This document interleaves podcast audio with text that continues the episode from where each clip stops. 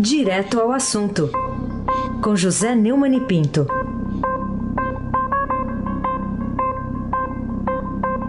Neumani, bom dia. Bom dia, Raíssen Abac, o craque. Bom dia, Carolina Ercolim. Tintim por tintim. Bom dia. Bom dia, capitão Afrânio Vanderlei, o seu pedalinho. Bom dia, Diego Henrique de Carvalho. Bom dia, Manci Biasi. Bom dia, Clã Bonfim, Emanuel Alice Isadora. Bom dia, melhor ouvinte, ouvinte da Rádio Eldorado, 107,3 FM. Aí se abaque, o craque. E o nosso primeiro assunto é a eleição na Argentina, né? Presidente eleito Alberto Fernandes e, e, lá no discurso lá da vitória exigiu Lula livre. O presidente Jair Bolsonaro lá no Oriente Médio já respondeu dizendo que não vai cumprimentá-lo por causa dessa declaração. E aí, alguém tem razão? Vamos ouvir o que, que ele disse, por favor, capitão Afrânio.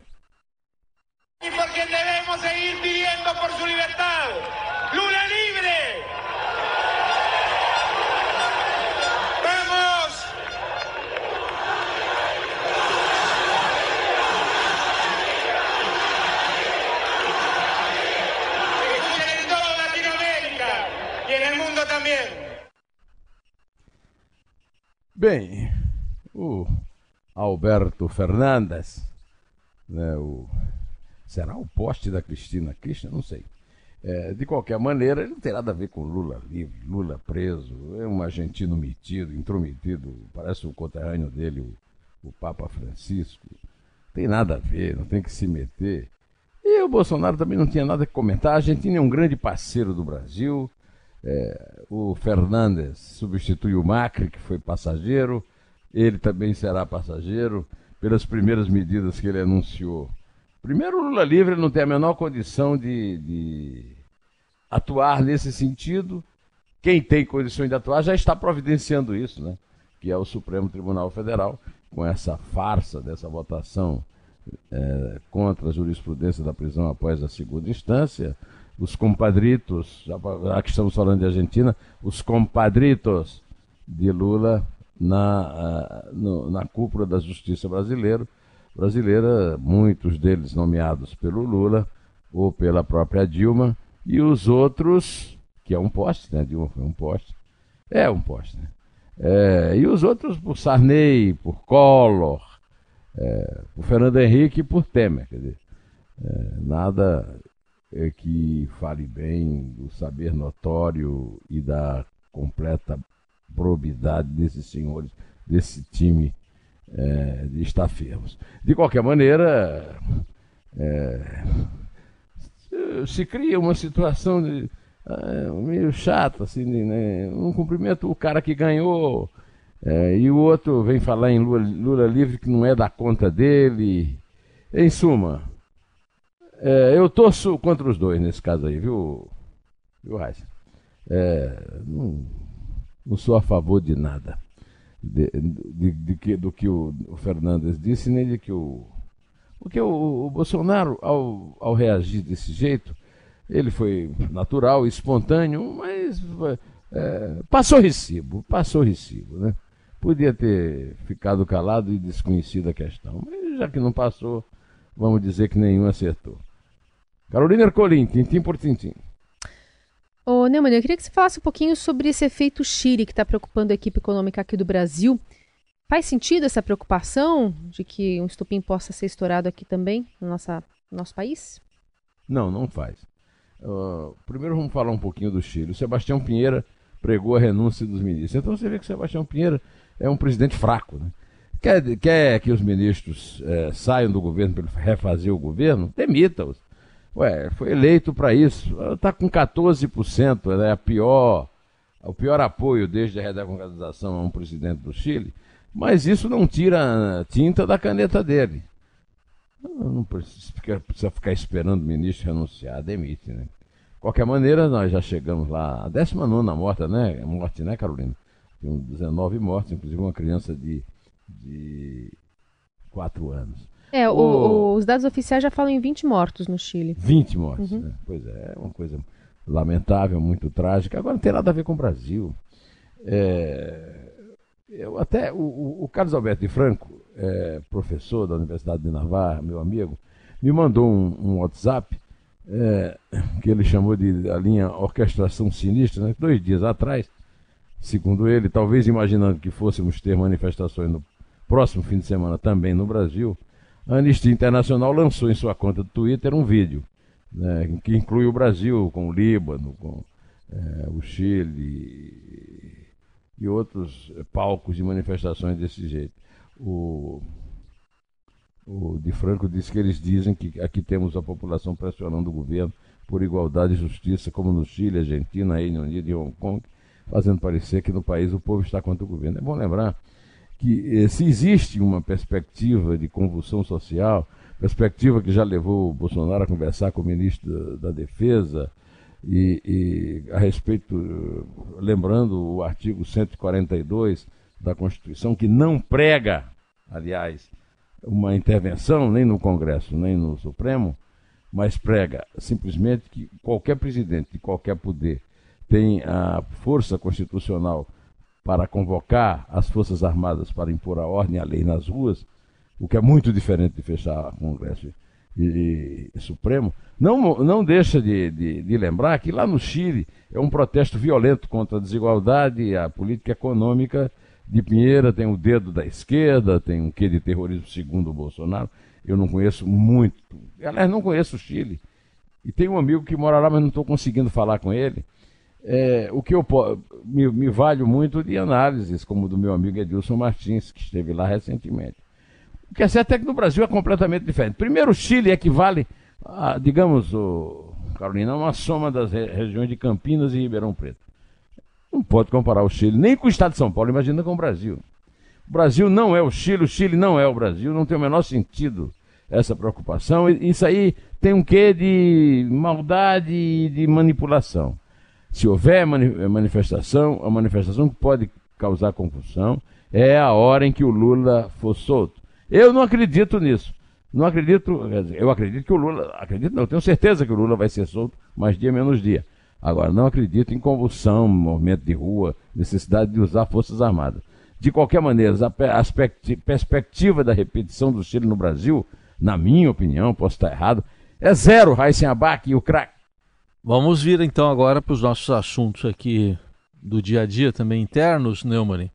É, tem um movimento aí de alguns deputados e da Ordem do, dos Advogados do Brasil por uma modificação na lei de improbidade administrativa. Para você, que consequências pode trazer essa eventual mudança aí, Neumann?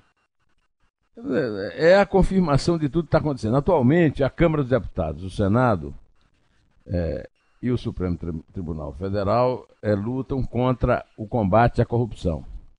Agora a Câmara já quer adiantar também contra a, a, o combate à incompetência. A, a, incompetência e a corrupção produzem efeitos malignos no meu bolso e no seu, Raiz. Para mim, tanto faz. É, você vai dizer assim, não, mas não é crime ser incompetente. Não, é crime ser corrupto e não é crime ser incompetente. Mas o incompetente não pode ser é, afagado, não pode ser transformado em herói porque não é corrupto. Essa, essa ideia é, da Câmara dos Deputados e da Ordem dos Advogados do Brasil mostra muito bem é, que nós estamos, numa, é, não é nem no mato sem cachorro, nós estamos no mato, em cima da árvore, acuados pela cachorrada, né? Eu gostei muito, viu, Raíssa? Não tem nenhuma paixão clubística nisso, mas eu gostei muito do artigo do, do Fernando Gabeira no Globo hoje, uma vez o Flamengo, em que ele disse que o Flamengo foi sempre uma decepção, porque o Flamengo tem sempre um grande potencial e nunca realizou esse potencial. O que não é bem verdade, porque o Flamengo já teve grandes times, né? com o Leandro da Silva, com o Dida, com o Zico. De qualquer maneira, agora ele disse que o Flamengo está mostrando ao Brasil que é possível né? não ficar nessa pasmaceira da burocracia e tal. E eu acrescentaria ao Gabeira, que certamente pensa como eu, com essa história absurda é, que a OAB e a Câmara dos Deputados estão se unindo, é, já, que, já, que o, já que o problema dos corruptos já está resolvido, né? para eles, eles já conseguiram é, leis para protegê-los e proteger-se a si mesmo, agora que vamos é, proteger também os incompetentes. É, é, o destino do Brasil, quer dizer, o Brasil é, é um país que, infelizmente, nunca vai ser o país do futuro exatamente por isso. Porque protege corruptos e alisa incompetentes. Carolina Ercolim, tintim por tintim. Neumani, você se surpreendeu de alguma forma com a notícia publicada nesse fim de semana, é, dizendo que aquela canetada que o presidente do Supremo Dias Toffoli deu para impedir as investigações sobre o primogênito de Jair Bolsonaro, a sua própria mulher, né, Roberta Rangel, e a de seu colega Gilmar Mendes, provocou o arquivamento de 700 processos abertos contra criminosos do colarinho branco na área financeira? É, eu confesso a você que eu me surpreendi mesmo. Eu me surpreendi porque achei pouco. Acho que é, poderia paralisar mais e é até possível que tenha paralisado mais que a estatística seja é, insuficiente. Mais de 700 processos. Acredito. É, é um levantamento que foi feito pelo Ministério Público Federal. Tem que acreditar no levantamento. É bom lembrar o seguinte, que a medida do Dias Toffoli, não apenas... É, e depois também, não esqueça que o Gilmar Mendes também deu uma ordem para que o Ministério Público parasse de vez com esse negócio de investigar o filho do homem, o seu Flávio Bolsonaro, né? E, e essa notícia traz é, é, é, uma relação de crimes, né? É, que estão sendo de criminosos que estão sendo protegidos pela blindagem ao Flávio, à doutora Roberta e à doutora Guiomar, né? É, são criminosos que praticam é, delitos contra a ordem tributária, relacionados à lavagem de dinheiro, ocultação de bens, investigações que apuram contrabando, corrupção ativa e passiva, peculato, sonegação previdenciária, entre outras. Bom, é, é, é isso aí. É, essa é a consequência da resposta anterior, né? O Brasil que protege a República dos Corruptos, segundo o doutor Modesto Carvalhosa, e também a República submetida à incompetência geral, generalizada, Heisen Abac, o craque. Ô Neumann, é, a gente está acompanhando aí os primeiros trabalhos, aí, o início aí da gestão do Procurador-Geral da República, Augusto Aras, e tem aquele inquérito que foi aberto no Supremo, né, por ordem do ministro Dias Toffoli, que proíbe críticas, né, a seus colegas e ministros, parentes, enfim, só que o novo procurador parece que está sendo mais diplomático em relação a esse assunto do que a antecessora Raquel Dodge, né? O que, que você achou disso? Augusto Aras admite a investigação pelo Supremo, argumentando que as apurações não são atividades exclusivas da polícia e são garantidas a órgão do judiciário para que mantenha sua independência em relação aos demais poderes. Ou seja, está mostrando é, su, o seu é, espírito servil, é, oportunista, é, petista é, de apoio ao coleguinha Dias Toffoli, coleguinha como petista. Né? É realmente lamentável, mas nesse caso eu não me surpreendi não, viu, Raiz? Já esperava isso dele. É, ele é um oportunista, claramente, assim, é, ele decorou tudo que o Bolsonaro falava e para convencer o Bolsonaro nos, nos contratos que teve a nomeá-lo. E o Bolsonaro adora ouvir a própria voz, mas também adora ouvir a voz dos outros repetindo a voz dele. Carolina Ercolim, tintim por tintim. E o que você tem a dizer sobre a notícia de que, apesar de toda a farra feita com os lucros do petróleo extraído da camada do pré-sal, o Brasil não investiu um centavo sequer em prevenção de desastres como o vazamento de petróleo que está sujando as praias do Nordeste brasileiro? Carolina, eu escrevi o meu livro que sei de Lula no, no escritório de um amigo meu, na rua Boa Vista, e ele dava o, o prédio, o, a sala onde eu trabalhava dava para a rua 15 de novembro, e eu ouvi toda aquela farra em torno, na Bolsa dos Valores, em torno do pré-sal. Fizeram a festa e não cuidaram de manter o chopp gelado. Porque fizeram a festa, mas o Brasil não investiu nenhum único centavo em prevenção de desastres desse tipo. O resultado é que hoje estamos há mais de 50 dias da invasão das praias nordestinas pelo petróleo venezuelano, vindo de três é, postos de petróleo na Venezuela, segundo a Petrobras, sem que nada de concreto se saiba sobre o que aconteceu e, e sem que tenha sido tomadas, se tenham sido tomadas medidas adequadas para uh, uh, resolver os problemas nessas praias. É isso aí. É o que diz o artigo do, do Gabeira sobre a administração pública no Brasil. Vale para o Congresso, vale para o Judiciário e vale também para o Executivo. Basta ver que o presidente Bolsonaro foi embora para Japão, China, agora está em Abu Dhabi, né? E não deu um pulo numa praia do Nordeste. Enquanto isso, o Mourão foi lá quando foi presidente. Até o Alcolumbre, até o Batoré foi lá nas praias do Nordeste. E, e, e, e agora mandaram para lá também o ministro do Turismo, né? Aí se abaque o craque. Então, é, as praias é, do Nordeste estão aptas para receber banhistas, né? Foi o que ele disse aí, o, o ministro do Turismo. Dá para confiar? O que, que, você achou disso? O Heisen, eu estou planejando ir para uma praia do Nordeste. Eu não sei se eu vou tomar banho, mas pelo menos tomar sol. Eu estou preocupado é, também com a questão da alimentação. Eu gosto muito de peixe, a Isabel também gosta. O, o Arthur não come ainda, mas nós vamos ter que evitar peixe, né? Porque já pegaram peixe lá contaminado pelo óleo. Ah, o ministro do Turismo, Marcelo Álvaro Antônio, estava escondido por causa dos laranjais lá do PSL em Minas. Agora está aparecendo para ajudar, digamos, a combater o problema econômico causado pelo óleo venezuelano nas praias do Nordeste. Numa coletiva que ele deu na, na sexta-feira, é, defendeu que as praias sem manchas aparentes estão próprias para o banho e criticou uma comunicação negativa do acidente por parte da imprensa. Ele disse que menos de 10% das praias foram atingidas pelo, pelo óleo. E não levou em consideração é, notícias absolutamente chocantes e preocupantes que vão além do turismo. O óleo pode restringir o trabalho de 144 mil pescadores e marisqueiros no Nordeste. Na Bahia, mais de 13 mil foram afetados. Segundo o IBAMA, 88 municípios e 233 localizadas, é, localidades foram afetados pelas manchas de óleo no litoral da região Nordeste.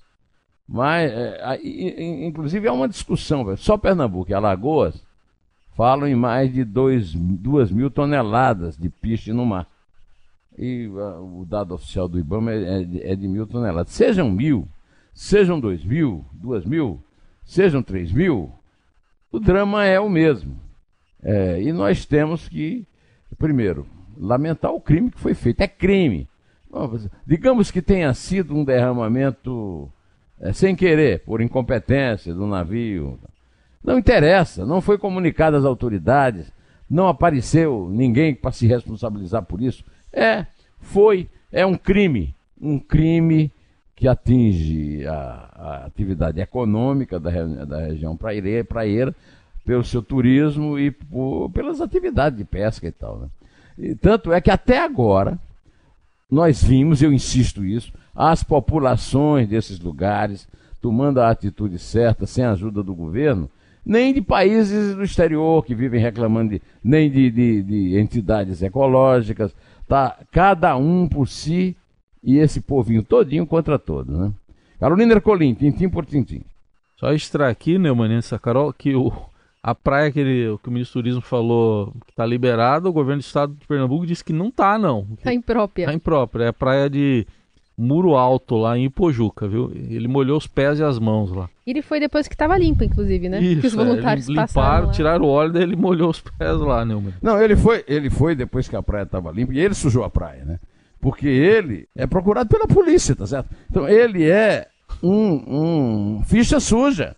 Então ele é tão sujo como o piche que está sujando as praias do Nordeste. Por isso que ele é a pessoa inadequada para ir para tratar desse assunto. E mais, o, o Raíssa Carolina, o, o, o, Bolsonaro não tem razão nenhuma pública para manter esse estafermo no ministério. Algum poder, alguma informação ele tem para ficar, apesar de todas as evidências de, de sua atividade laranjeira. Carolina Ercolim, já que o, o, o Heisen deu o spoiler hoje, nem precisamos tocar os tambores, né? Foi, né? Mas, mas enfim, você acha que é polêmica, política? Que, que, que, que conclusão a gente pode tirar dessa, dessa recomendação aí do ministro?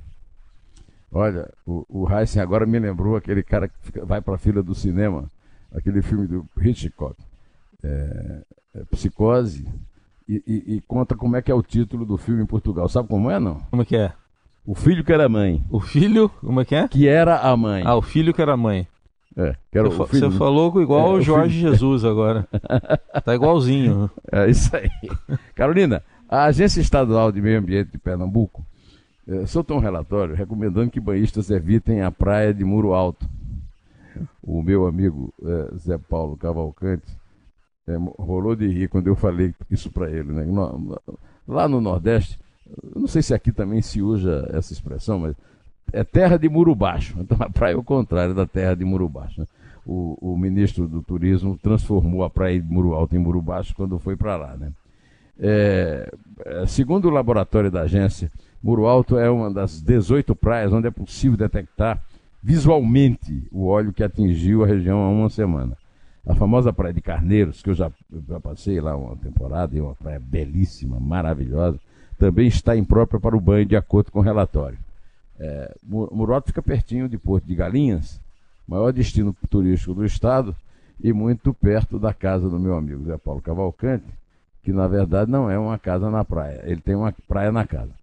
E, e não- ele nem me fala como é que está a, a- a qualidade da água lá da praia dele. De qualquer maneira, haja muro baixo no Brasil, né? Pelo amor de Deus. Não tem muro alto, não. Nem a praia mais está tá, tá sobrevivendo ao piche venezuelano, não é verdade? Bom, Carolina, vamos contar, né? Vamos lá. É três? É dois. É um. Em té.